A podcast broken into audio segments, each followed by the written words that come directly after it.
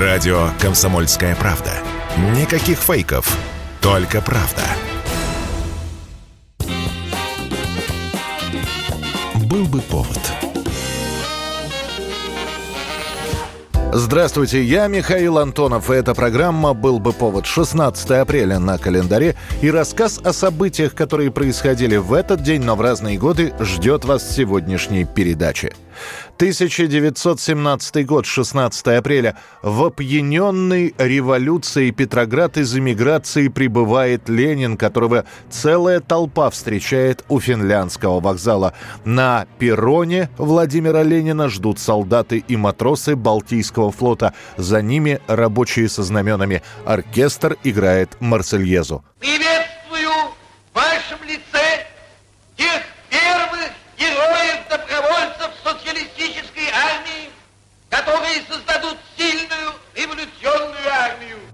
Ленин возвращается из эмиграции. Узнав о февральской революции в России, а после и об отречении Николая II, Ленин загорелся вернуться на родину. Он неплохо управлял партией в эмиграции, но допустить, чтобы такие исторические события происходили без его участия, он не мог.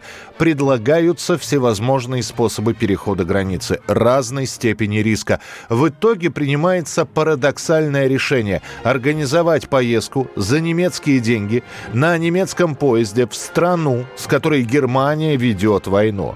Но немцы считали прагматично. Монархии в России уже нет, а пролетарская революция, которую обещает Ленин, сделает участие России в войне уже невозможным. Правда, о том, что Ленин доберется до России, не может гарантировать никто, даже Германия. Что я принимаю на себя всю политическую ответственность за данную поездку. Берн, Цюрих, 9 апреля 1917 года. Ленин хоть и едет тайно, в Петрограде большевики об этом знают и готовят встречу. Прибывший поезд отгоняют на запасной путь. После Ленина и спутников проводят в здании вокзала в императорский зал, где их будет ждать Николай Чхиидзе, председатель Петроградского совета рабочих и солдатских депутатов.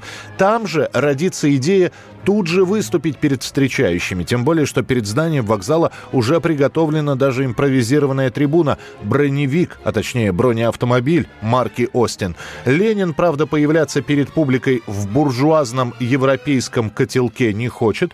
По легенде, он обменяет котелок на кепку у кого-то из рабочих из группы встречающих. Больше он с этим головным убором расставаться не будет. Тысячи людей встречали Ильича, возвращавшегося в Россию. Здесь, с броневика, прозвучали знаменитые ленинские слова «Да здравствует социалистическая революция!» 16 апреля 1932 года газеты страны сообщают, в СССР начали выпускать первые телевизоры. Новый термин тут же переводится «приспособление для передачи изображений». Опытные руки мастеров Ольги Горбенко и Людмилы Князьковой собирают новые аппараты – Далее предполагается, что уже через 10-15 лет любой желающий сможет приобрести это чудо техники и смотреть, например, спектакли из московских театров или наблюдать за природой на другом конце Земли. Пока же телевизоры — это опытная и еще не совсем понятная для быта техника. Если пользу радио и патефонов объяснять населению не нужно, то с телевизорами не до конца ясно, что смотреть, когда смотреть и где смотреть. Телевизор B2 был механическим. Сейчас даже странно подумать, что на заре существования телевидения этот принцип демонстрации изображения считался не просто перспективным, а единственно возможным. Первый телевизор одноламповый, с крохотным кинескопом, без звукового усилителя. Его нужно было подключать напрямую к приемнику. Чтобы посмотреть такой телевизор, нужно настроить его было на определенную частоту. То же самое сделать с приемником приемником и после сесть практически вплотную к экрану, чтобы хоть что-то рассмотреть. Первые телепрограммы выходят крайне нерегулярно и считаются экспериментальными. Однако до войны Ленинградский завод выпустит целых 3000 таких телевизоров. По вечерам вся семья, да и соседи стахановца Московского машиностроительного завода Павлушкина собираются у экрана телевизора. Стоить телевизоры самые первые будут 235 рублей. Это примерно полугодовая зарплата обычного рабочего. Однако механическое телевидение долго не продержится. Уже после войны в Москве и в Ленинграде заработают в опытном режиме телецентры с электронной разверткой.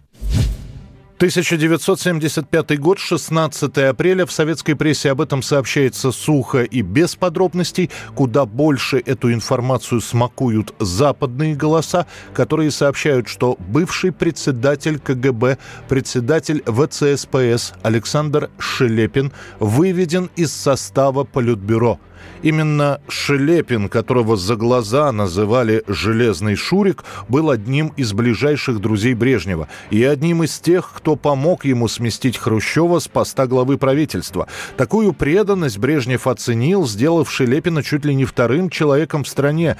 Он, Шелепин, контролирует телевидение, радио, часть прессы, КГБ и МВД. Более того, западные издания открыто пророчат Шелепина на роль следующего генерального секретаря, считая Брежнева лишь промежуточной фигурой. Были такие среди нас дурачки, которые, поддав, вставали даже на стол и кричали «Да здравствует Шелепин!».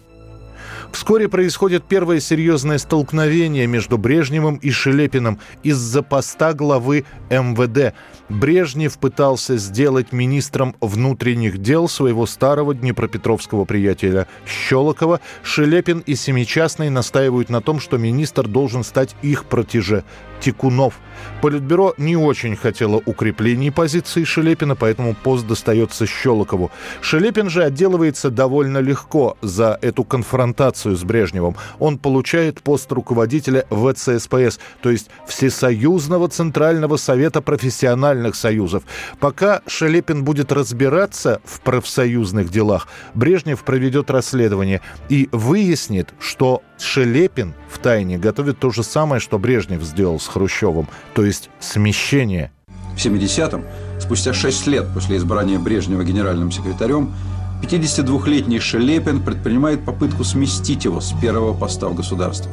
В апреле 1975 года Шелепин едет в Англию на встречу с профсоюзными лидерами, однако он будет встречен митингами и акциями протеста. А газеты после разместят фотографии, как манифестанты забрасывают машину Шелепина помидорами.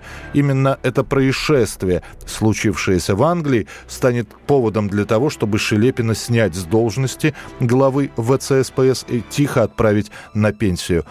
Шелепин переживет Брежнева и всех остальных генсеков, увидит развал СССР и скончается в 1994 году в возрасте 78 лет. 2010 год, 16 апреля. Сначала для прессы и специально приглашенных гостей, спустя неделю для всех остальных в Москве проходит премьера нового фильма Никиты Михалкова «Утомленные солнцем 2. Предстояние». Продолжение оскароносного фильма Михалкова вызывает недоумение у некоторых еще до выхода. Зачем? Ведь в первой же картине четко в финале сказано «Командар Мкотов, главный герой, расстрелян, семья репрессирована». Однако Михалков решает снимать продолжение, действия которого происходит спустя 4 года после событий первого фильма в первые дни Великой Отечественной войны. Война. Это Ваня война. Война!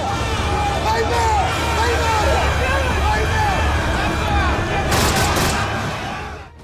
Оказывается, что и главный герой Котов выжил, и семья его уцелела. Бывший командарм теперь заключенный, штрафбатник.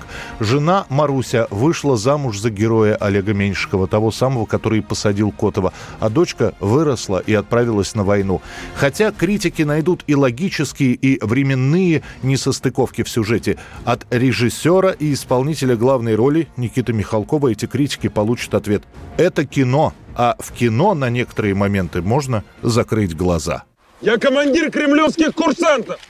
Спецотбор, рост 183 сантиметра, цвет нации. Перед тобой элита Красной Армии, старший лейтенант. Хера ты мне здесь сдался? 183 сантиметра, элита Красной Армии. Что мне здесь со твоей элитой делать? У меня тут не Красная площадь, у меня тут парадов не будет. Что мне здесь с твоей элитой-то делать? Ты вот посмотри на него, ты посмотри, 183 сантиметра. Не окопом, что ли, в два этажа теперь копать надо? С бюджетом до 40 миллионов долларов, называется именно такая цифра, «Утомленные солнцем два предстояния» становится самым дорогим на тот момент в истории российского кинематографа. По некоторым данным, фильм не окупил и четверти своего бюджета.